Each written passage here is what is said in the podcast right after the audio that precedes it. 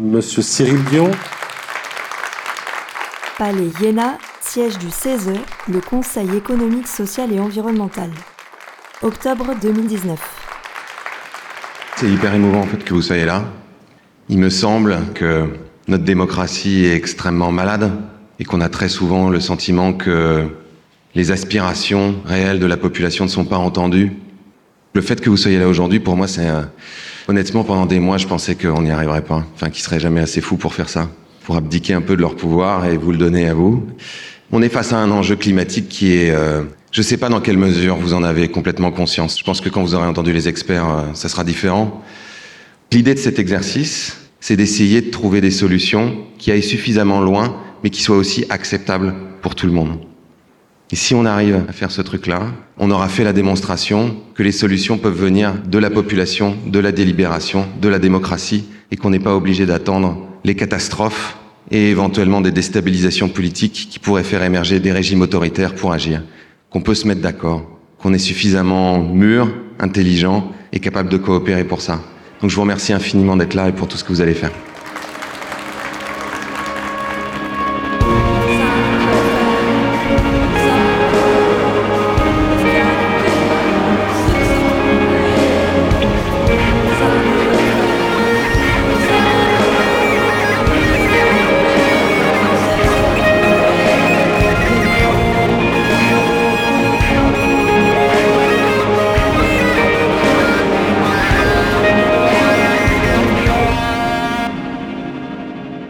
Épisode 2 La Convention citoyenne pour le climat. Juin 2023 Retour d'expérience. Moi, je m'appelle Sylvain Burquier. Je viens de Savoie. J'habite à Paris depuis une vingtaine d'années. J'ai été tiré au sort pour la Convention citoyenne pour le climat, qui a panélisé un certain nombre de personnes sur leur catégorie socio-professionnelle, l'âge, le niveau d'études, la provenance géographique, etc pour avoir une euh, France euh, miniature représentative de la population française, donc 150 personnes représentatives. Et moi, je travaillais, je travaille toujours dans la publicité et les médias. Et euh, j'ai été tiré au sort au mois d'août pour un démarrage au mois d'octobre avec les différents travaux qu'on détaille après. Bah moi, je m'appelle Agnès Catoire. Je viens de la région parisienne, banlieue sud, dans le 94. Et à l'époque euh, du tirage au sort pour la Convention citoyenne pour le climat, j'avais 43 ans et euh, j'étais maman euh, célibataire de deux enfants. Moi aussi, j'ai été contactée au mois d'août et je me souviens, j'étais dans le bus quand on m'a appelée pour répondre à des questions vachement personnelles quand même. Et moi, j'en avais jamais entendu parler de cette convention citoyenne pour le climat, donc honnêtement, je pensais vraiment que c'était une grosse arnaque. Mais en même temps, l'écologie, ça commençait à m'intriguer un peu, et euh, j'avais envie d'en savoir plus. Et puis je me dis, si vraiment il y a un truc euh, qui se fait au niveau national, euh, faut pas que je laisse passer cette occasion. Donc bah, j'ai répondu à toutes les questions dans le bus. Et je pensais jamais être recontactée. Puis en fait, j'ai été recontactée, je crois, trois semaines ou un mois plus tard. Ça a pris quand même pas mal de temps pour me dire que ma participation a été confirmée et que du coup, j'ai été convoquée avec d'autres personnes au Palais Yana en octobre 2019 mais il fallait aussi, pour être accepté, se rendre disponible. Il y avait sept week-ends où il fallait se rendre disponible obligatoirement pour participer en entier à cette euh, convention citoyenne. Donc moi, il y avait quelques week-ends où j'avais prévu des trucs et je me suis dit, bah tant pis, euh, j'annule quoi, parce que euh, je crois que c'est important ce truc-là cette volonté en fait de la part de l'exécutif et du président Macron, c'est une demande qui a émané des Gilets citoyens, un collectif, avec une demande qui a été traduite par euh, Cyril Dion et comment euh, Marion, Cotillard, qui sont allés en gros euh, porter la bonne parole en disant il faut écouter les citoyens sur des problèmes suite à la crise des Gilets jaunes et sur le fait que ce soit pas juste la taxe carbone, etc., etc. Et euh, finalement, Macron a dit euh, bah, ok, on va monter un. Même suite à, la catastrophe qu'il y avait eu avec le grand débat, par exemple, qui avait rien donné, il a souhaité monter une convention citoyenne qui était une vraie première. Il y en avait eu quelques-unes qui avaient donné des gros résultats. Et ils ont obtenu de monter ce sujet-là avec un comité de gouvernance indépendant, avec vraiment une méthodologie super pro. Et donc le principe, c'était de comment réduire les émissions de gaz à effet de serre de 40% d'ici 2030 dans un esprit de justice sociale. Dans un esprit de justice sociale, qui était vraiment euh, le pendant de comment arriver à des solutions acceptables par la population, etc. Donc c'est pour ça que c'était euh, un gros, gros sujet, mais on dira peut-être après, au final c'était même trop gros comme question. Il y avait un tirage au sort en fait pour départager les 150 citoyens en cinq groupes de travail euh, thématiques. Euh, donc il y avait euh, de mémoire le groupe consommer, produire et travailler, se déplacer, se loger et se nourrir. Voilà. Donc moi j'ai fait partie du groupe consommer. Moi j'étais dans le groupe produire et travailler et donc on travaillait dans des groupes séparés avec un fonctionnement qui ressemble au fonctionnement des assemblées, euh, l'Assemblée nationale, Sénat. On fait des auditionner des personnes, les débats contradictoires et ensuite euh, ben, réfléchir sur les sujets. Les auditions, en fait, le premier week-end, c'est Valérie Masson-Delmotte qui nous a dépeint un peu la situation et la gravité et on a tous pris une baffe. Et après, on a été amené à, commencer à travailler, à nous dire bah, qu'est-ce que vous, voulez auditionner. Je me souviens. Je crois qu'au total, parce qu'on nous dit souvent ouais vous avez été manipulé, etc. Donc c'est entièrement faux. On a vu 140 personnes à travers soit des auditions euh, dans l'hémicycle, soit des speed dating où on avait plein plein de gens qui nous étaient proposés. Mais autrement, les auditions, etc., euh, c'était une liste de personnes qu'on avait euh, choisi de voir. Il y avait tout, hein. ça pouvait être autant des députés que des patrons de boîtes, que des chercheurs, que des financiers, que des mecs d'associations, euh, un nombre de sources qui était implacable, de la gauche jusqu'à la droite, de... Ouais, ouais. et on a eu accès à tout le monde. Parce qu'au début, en fait, tout le monde nous prenait pas au sérieux, et à la fin, ils faisaient la queue pour venir nous voir. Et il y a des personnes qui ont refusé de venir aussi. Moi, je me souviens dans le groupe Consommé, le représentant d'Amazon, qui devait venir et jusqu'à la dernière minute, il a, annulé.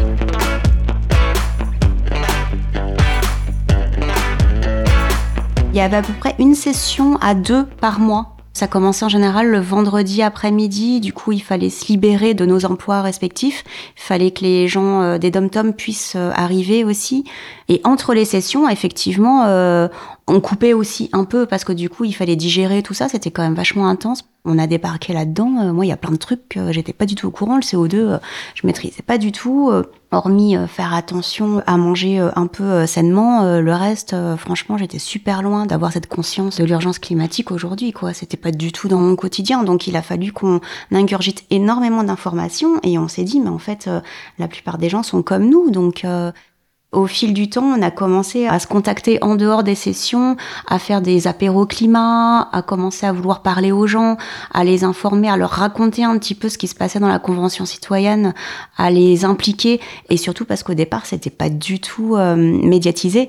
Donc en fait, personne ne savait ce que c'était et nous, on avait envie que les gens euh, s'accaparent euh, du sujet. Les gens, ils doivent pouvoir commencer à débattre aussi des mêmes sujets que nous pour avoir le même cheminement de pensée pour pas se retrouver à la fin avec des propositions euh, balancées comme ça, euh, peut-être via référendum. En tout cas, ça aurait été chouette et que les gens ne euh, savent pas du tout de quoi ça parlait, quoi. Très rapidement, on s'est mis tous au bout de deux sessions. Moi, j'avais fait un, un climat péro. Je me disais, on va. Ah, le premier, c'était toi, ça Ouais, ouais. Le premier, le deuxième. Et le premier, je me disais, j'avais fait un truc un peu pompeux de la convention hors les murs, de dire, bah, ça intéresse plein de gens. Nous, on en discute, mais autant en discuter avec les gens de l'extérieur. Et donc, on était une vingtaine avec deux micros à la recyclerie, un truc un peu naze, quoi. Et finalement, la deuxième fois qu'on l'a fait, là, on a invité Cyril Dion, Thierry Pêche et tout, qui étaient tous un peu hallucinés de la proportion que ça prenait. Parce que finalement, on avait invité la presse et que la presse était venue. Il y avait Le Monde, il y avait les échos. on commençait à naviguer dans le système médiatique et euh, on s'est tous mis à Twitter et on s'est marré avec ça parce qu'on comprend ce que c'est Twitter pour les politiques aujourd'hui. Avec trois petites phrases, on faisait des trucs hallucinants. Avec un climat apéro, d'un seul coup, il y a 250 personnes. C'est pas tous les jours qu'on vous demande et on vous met à disposition euh, tout.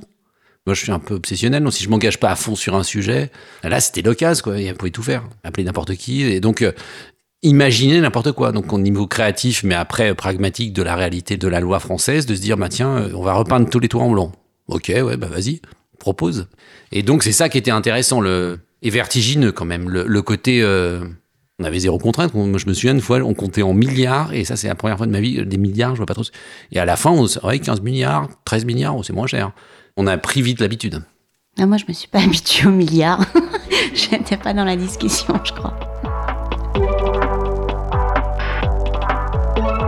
En fait, on travaillait en entonnoir dans les groupes. On balançait énormément d'idées au départ. Donc, dans nos petits groupes à 30, on en discutait tous ensemble. Et puis, on avait à chaque fois euh, deux animateurs qui prenaient des notes, euh, qui essayaient de nous recentrer sur la discussion, etc. Et puis, de partager aussi la discussion entre les 30, parce que c'était pas toujours euh, super facile.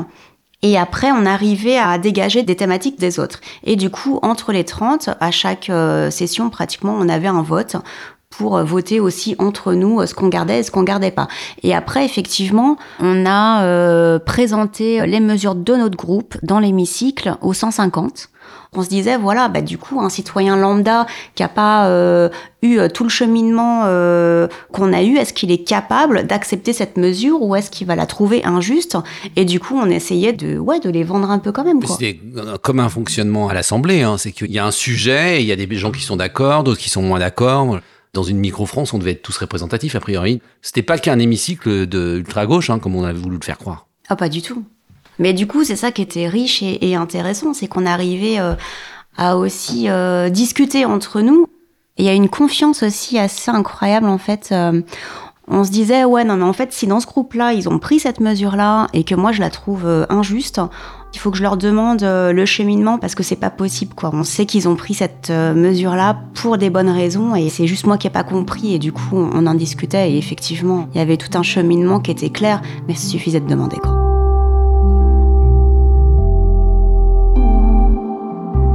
Comment on en est arrivé à parler de publicité dans le groupe Consommé, déjà, je crois que ça vient du discours de Valérie Masson-Delmotte, qui fait partie du GIEC, à qui on a posé une question. Quelle serait la mesure euh, la plus impactante maintenant pour euh, réussir à faire baisser les émissions de gaz à effet de serre?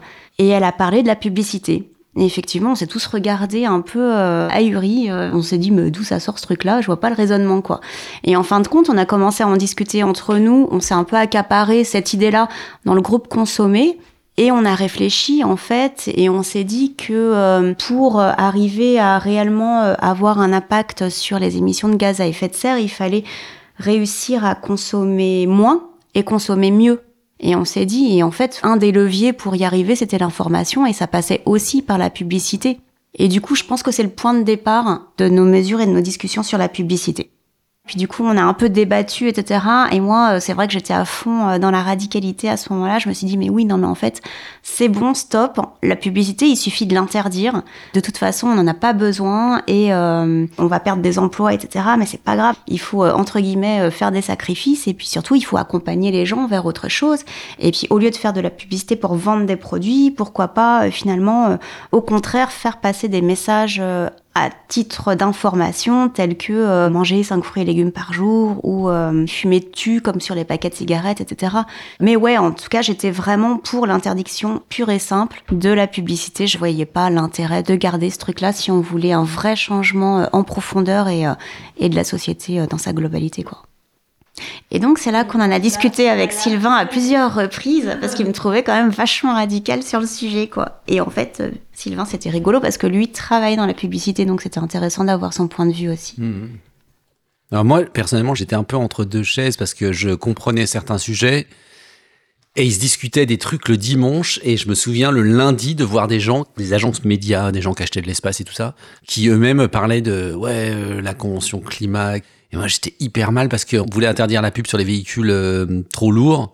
Et eux avaient justement, en tant que clients, ces véhicules de ces marques. Et donc, ça euh, arrivait directement de chez nous. Donc, ce qui était assez schizophrène, en fait, de travailler là-dedans et en même temps de réfléchir dessus, justement, pour amener une parole éclair, enfin, éclairante un petit peu aux gens qui connaissaient pas forcément cet univers-là ça permettait aussi d'en discuter, de dire oui, mais si tu fais ça, il va se passer ça, et donc euh, tu peux pas interdire tous les panneaux, mais alors on peut peut-être réguler euh, ceux qui font trop de lumière ou euh, les messages publicitaires qu'on trouve dégradants, et on rentrait plus dans la finesse que de juste balancer tout en l'air comme ça.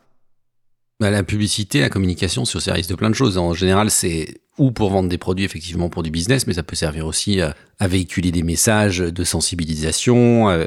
donc on, on a utilisé un peu ce levier-là, mais par contre promouvoir des produits euh, climaticides, non. Là-dessus, il faut y réfléchir. Euh, avoir des supports qui sont complètement dégueulasses, euh, même si on a de nous faire croire que non, comme les panneaux digitaux, ça consomme terriblement, c'est une pollution nocturne, c'est tout ce qu'on veut.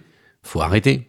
Les agences bancaires ou les gens qui ont des vitrines au boulot, ils voulaient éclairer toute la nuit leurs agences en disant c'est un média un ton agence déjà, tu fais des économies. Et en plus, en termes de notoriété, ton image va être meilleure que le gars qui met des panneaux lumineux dans toute sa vitrine toute la journée. Donc les gens qui éteignent les boutiques la nuit, euh, bravo. Les gens qui mettent des pavés euh, dans des boutiques où il y a des panneaux rétro éclairés, bravo.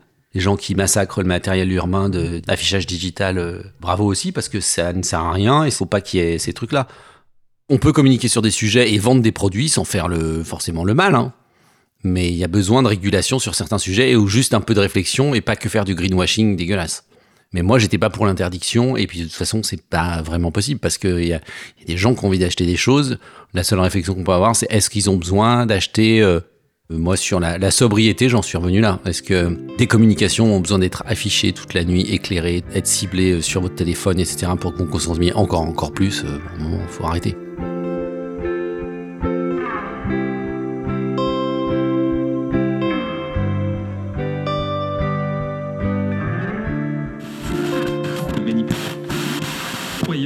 Décembre 2020, émission Zoom Écologie, Radio Fréquence Paris Pluriel. J'accueille Eric de la Convention citoyenne pour le climat et ce soir donc nous évoquons le sujet de la régulation de la publicité à des fins écologistes.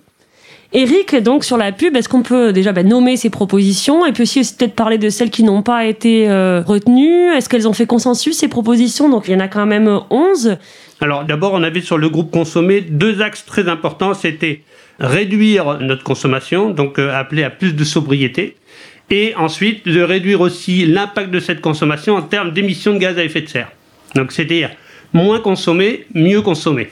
Donc ça, ce sont les deux axes qui ont euh, guidé euh, notre démarche puisqu'en fait tous les experts nous ont dit, euh, et, on n'a même pas besoin d'ailleurs d'être au sein de la Convention pour s'en rendre compte, partout on en parle, on consomme trop puisqu'on dépasse les limites planétaires tous les ans, donc euh, on consomme trop, et d'un autre côté on consomme aussi euh, des produits de mauvaise qualité pour l'environnement, qui sont nocifs pour l'environnement, donc du coup on a vraiment travaillé sur ces deux axes.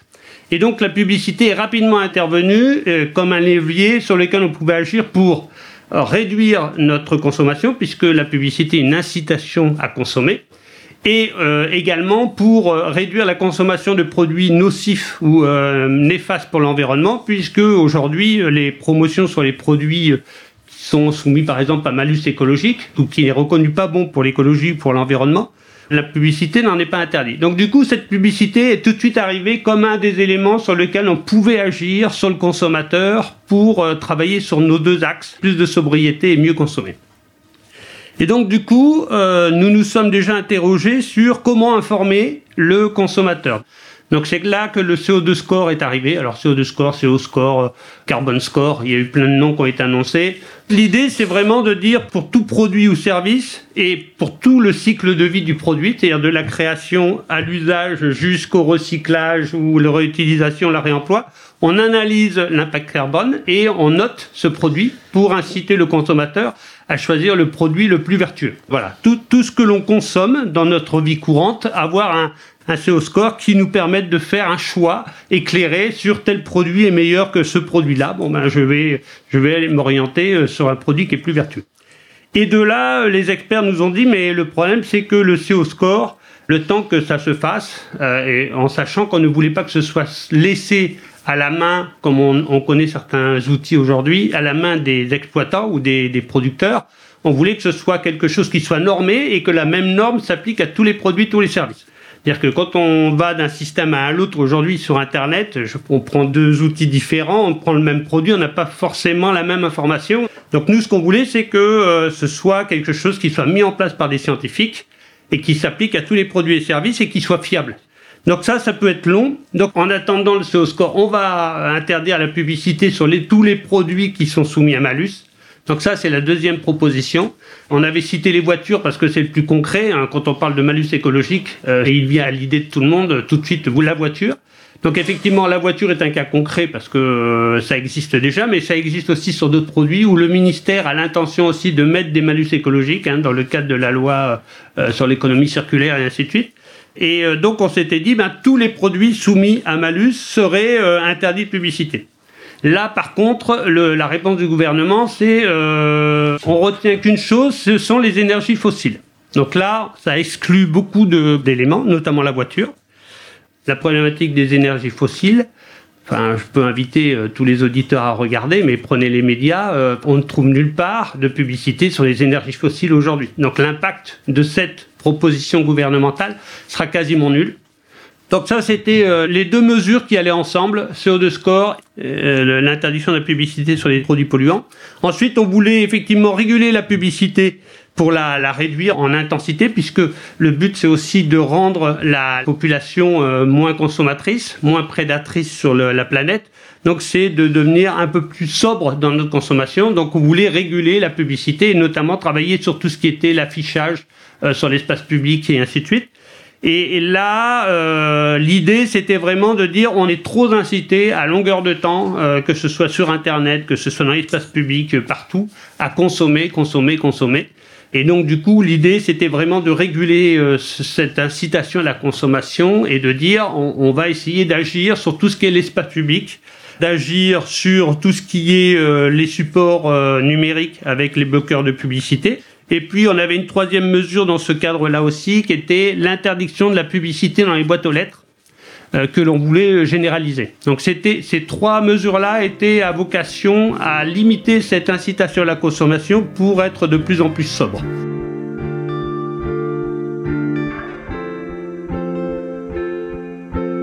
Alors les régulations de la publicité, euh, la réponse du gouvernement, elle est simple, c'est une proposition de transférer au maire un pouvoir de police qu'il avait euh, partiellement, mais qui était aussi partagé avec le préfet, et là il aurait la pleine complétude de ce pouvoir de police, et donc il appartiendrait au maire, dans ce cadre-là, d'agir sur la publicité dans sa commune en rajoutant une chose qui est assez nouvelle par contre, c'est la capacité à pouvoir agir aussi sur la publicité dans les devantures, les vitrines de magasins.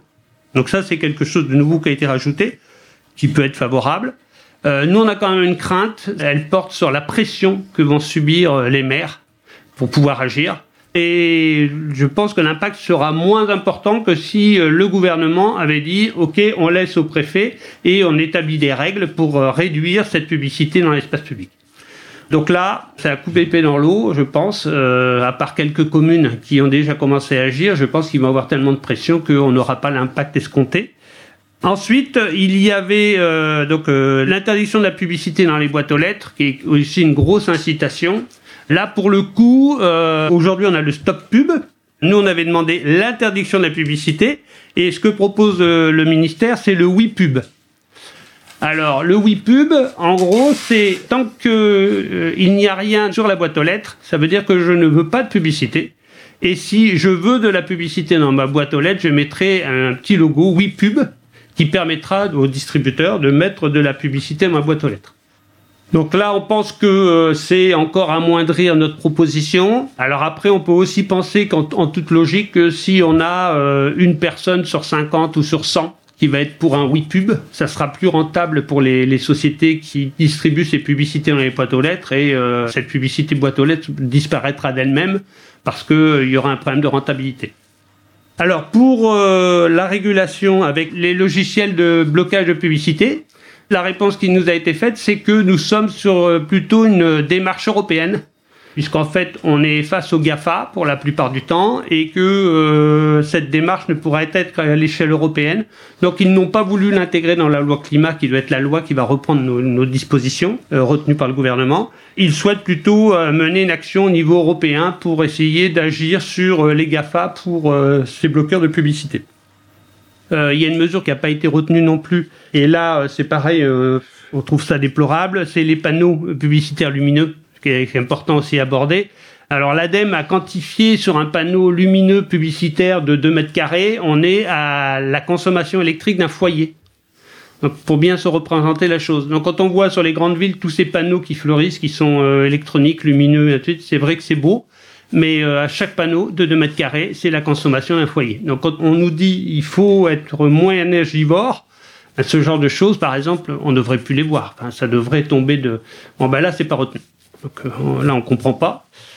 Ensuite, donc sur l'incitation, il y avait une autre mesure qui elle est passée, mais qui est anecdotique, mais qui est quand même représentative de nos modes de société. Ce sont les avions publicitaires.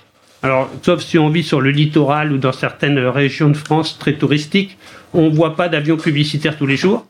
Mais c'est vrai que sur le littoral, certaines régions, on a des avions l'été qui volent avec euh, des banderoles qui volent derrière euh, et qui incitent à de la consommation. Donc pour nous, ça c'est très parlant de notre société, c'est-à-dire qu'en fait on consomme des énergies fossiles pour faire voler l'avion, et en plus on incite à la consommation, ce qui est déplorable pour le climat. Donc euh, ça, on s'est dit, euh, même si c'est anecdotique en termes d'impact euh, de, de, visuel, faut interdire cela. C'est-à-dire qu'on ne peut pas accepter que tous les, les, centaines de milliers de Français qui sont sur les plages ou les millions de Français qui sont sur les plages voient à longueur de journée passer des avions avec des banderoles publicitaires derrière. Donc ça s'est passé. Ensuite, on avait une grosse partie qui était sur l'incitation, formation et ainsi de suite. Donc ça, c'est passé. C'est-à-dire que euh, l'idée aussi pour nous, c'était de sensibiliser le consommateur. Et là, ça va être fait dès le plus jeune âge, puisqu'en fait, euh, toute la partie euh, sensibilisation, éducation à l'environnement et ainsi de suite, ça c'est retenu. Donc le code de l'éducation va être changé. Et les jeunes dès le plus jeune âge, c'est-à-dire normalement école primaire jusqu'aux études supérieures, auront des sensibilisations à la consommation, euh, à la protection de l'environnement et du climat.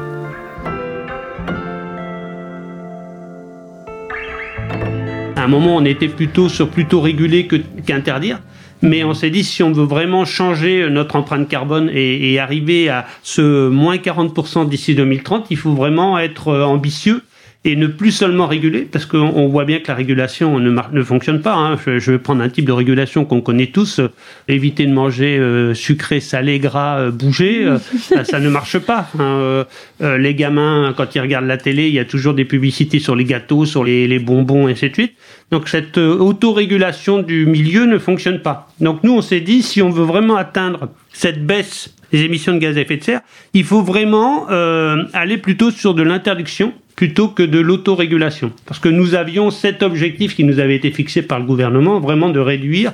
Et la publicité pour nous était un levier, mais euh, pas un levier en termes d'autorégulation, mais vraiment un levier en termes d'interdiction sur certains domaines, parce que c'est la seule manière qui soit opérante pour atteindre cet objectif, qui d'ailleurs, je rappelle, hein, les moins 40% de GES d'ici 2030, c'est l'accord de Paris.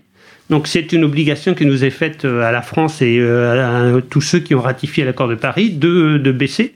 Et euh, nous, ce que l'on souhaiterait, c'est que toute la filière, c'est-à-dire du producteur au distributeur et au consommateur, tout le monde s'implique dans la démarche. Et notamment, ben, quand je, je, je, dois me restreindre à ne plus produire de produits néfastes pour l'environnement et encore moins à les vendre.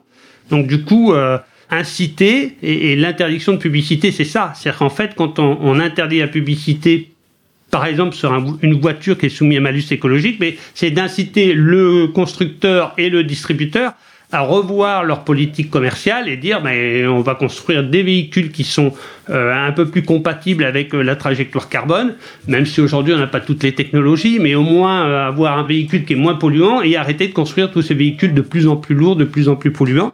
Et de même pour les distributeurs, c'est-à-dire que faire la promotion au sein de leur magasin, de pouvoir vendre les produits qui sont les plus respectueux pour l'environnement et d'inciter toute cette filière à changer. Donc là, pour le coup, la réponse, euh, bah, effectivement, fait reposer la responsabilité du changement climatique sur le consommateur et on laisse la liberté aux producteurs et aux distributeurs de produire des produits néfastes et de vendre les produits néfastes et de les promouvoir.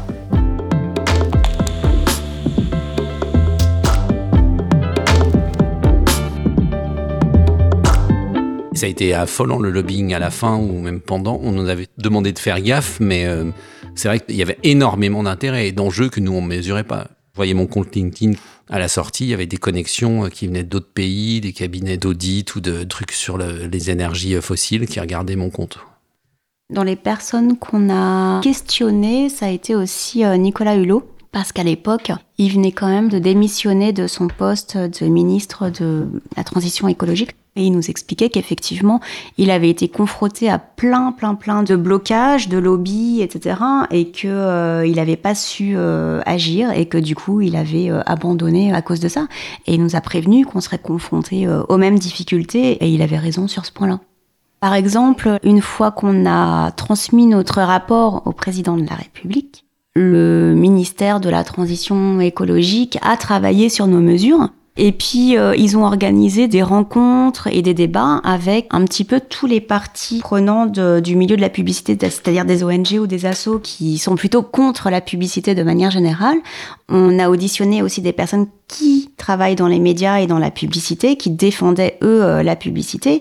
Et finalement, dans ces confrontations, on a eu très peu de, de gens de notre côté et ça a été très difficile de discuter euh, avec euh, les professionnels de la publicité. Et en plus, euh, honnêtement, je crois que la plupart ont pas voulu comprendre ou ont compris les mesures à côté. Enfin, eux, ils étaient persuadés qu'on voulait tout simplement interdire la publicité de manière générale. Et ils n'ont pas compris qu'ils avaient aussi la possibilité de choisir finalement les produits sur lesquels ils allaient faire des publicités. Et pour eux, je voyais vraiment pas la difficulté. On avait l'impression qu'ils étaient juste là pour contredire cette mesure, nous rentrer dedans.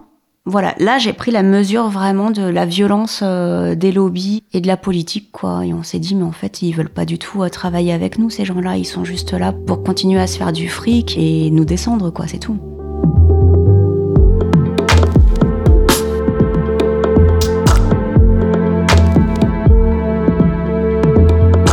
C'était une expérience, euh, c'était il y a trois ans, on serait pas là si on n'avait pas trouvé ça assez fou même carrément génial, hein, mais euh, moi, enfin, la limite, c'est euh, la limite du pouvoir et euh, du courage politique qui n'a pas été au rendez-vous, du mépris d'une certaine manière qui a été proposé par le gouvernement pour amoindrir des mesures.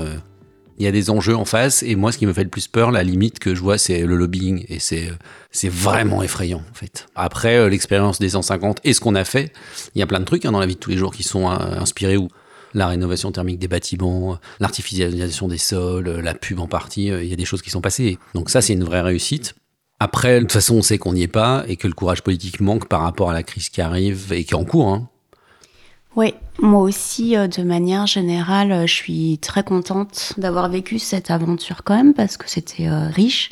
Puis j'ai rencontré plein de gens super sympas que j'aurais jamais rencontrés dans ma vie quotidienne ou professionnelle. Et euh, par contre, moi, j'ai quand même euh, aussi une grosse euh, déception, enfin une frustration en fait, c'est lors des votes de la dernière session. Le fait que toutes les propositions n'aient pas été proposées à un référendum, enfin, pour moi, toutes devaient passer par un référendum parce que c'était le moyen que les citoyens justement s'imprègnent de nos mesures, en discutent, soient informés au même niveau que nous, ou peut-être encore plus, parce que du coup, ça suffit jamais non plus, quoi. Et je trouve que c'est dommage. Je trouve que nous aussi, on a manqué de courage et on a agi un peu euh, comme ce qu'on reproche un petit peu aux, politiques, quoi. On a cru que quelque part, on était euh, mieux placé pour décider, et je pense que non, pas du tout. Et on n'était surtout pas là pour ça. Donc ça, ça a été une grosse déception. J'étais, euh, je suis allée prendre l'air ce jour-là. on a fait une connerie. Ah ouais, on a... Il y a eu un gros moment de tension. On aurait pu tout passer à référendum à l'extérieur. Et en fait, on s'est tous dit. Euh, vous, vous êtes tous dit. Ils vont pas comprendre à l'extérieur. Et donc, on est devenu exactement comme euh, les gens à qui on était défiants. Euh, les politiques se disent Non, mais les Français comprendront pas, on va faire les décisions nous-mêmes. Et tu vois, c'est dans ce sens-là où je pense qu'on a manqué de temps à 150 parce que finalement, on n'a pas vraiment parlé à 150 de référendum, de, de choses comme ça. Et on avait tous un peu notre idée, et je crois qu'on n'a pas assez débattu sur le sujet, et du coup, je pense que ça a été la mauvaise décision. De, loin. Et puis après, euh, ce que le gouvernement en a fait, ben, c'était encore pire, mais bon, on s'y attendait euh, tellement. On allait au bout quand même, ouais, parce que de toute façon, on pouvait pas faire autrement, quoi. On avait trop envie de réussir, et puis c'était trop important. Et puis voilà, quoi. Nous, on a aussi euh, pris la mesure de l'urgence, et on pouvait pas revenir en arrière, donc. Voilà, mais non, ça a été très dur et puis ça continue. L'association des 150, en fait, a été créée euh, après la remise euh, de notre rapport à l'Élysée et au gouvernement, parce que à un moment donné, finalement, le CESE euh, a dû arrêter de nous suivre et a dû arrêter son travail, mais nous, ça nous semblait pas possible d'arrêter de suivre euh, le travail du gouvernement. Et il fallait qu'on sache si finalement euh, nos mesures allaient euh, réellement être prises ou pas. Et ça nous a permis de garder un lien déjà entre nous à 150 parce que on a eu des liens très très forts mine de rien sur peu de temps mais vachement intenses. Donc c'était important de pas juste se dire au revoir à un de ces quatre. Je suis assez d'accord avec la remise en cause, la radicalité, etc. Mais la publicité et les médias ou la communication, c'est fait pour passer des messages. Donc ça peut être aussi utile d'utiliser ces leviers après, le problème, c'est que le marketing, ça répond à des. Aujourd'hui, normalement, au départ, on a des besoins, mais aujourd'hui, on n'en a plus. On vend des choses à des gens qu'on n'a pas besoin. Donc euh, c'est peut-être simplement se questionner sur euh, les besoins qu'on a et d'arrêter de promouvoir des trucs à 1,80€ sur Shine et d'être dans un système un peu plus euh, logique. Mais ça peut être aussi un levier vertueux pour porter des produits qui sont plus responsables ou enfin en, tout cas euh, faut qu'on ait un narratif vertueux plutôt que de montrer des gros avions qui vont au bout du monde pour 215 euros. non, ça suffit, il faut faire autre chose parce que et le monde change. Et en fait, ils s'adaptent aussi à ce que, ce que les gens changent, mais ils sont responsables aussi de ce que les gens pensent. Moi, je suis toujours convaincue que réguler la publicité, c'est un formidable levier pour agir et euh, contribuer à faire baisser la surconsommation et euh, promouvoir le mieux et moins consommer aussi. Après, euh, je crois que c'est vraiment un changement plus profond qu'il faut obtenir. Et je crois que le changement, il viendra des individualités et des gens, et que c'est quelque part tous ces gens-là qui vont obliger les politiques à changer de mode de vie, tout simplement. Je pense que ça va venir euh, comme ça.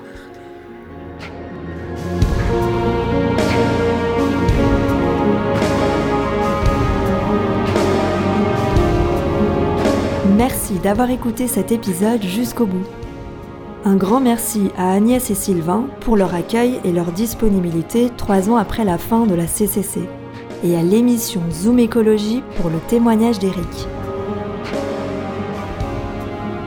Dans le prochain épisode, nous serons en compagnie de l'association Conscience et Impact écologique pour parler éducation populaire et réflexion sur nos imaginaires et nos besoins. D'ici là, portez-vous bien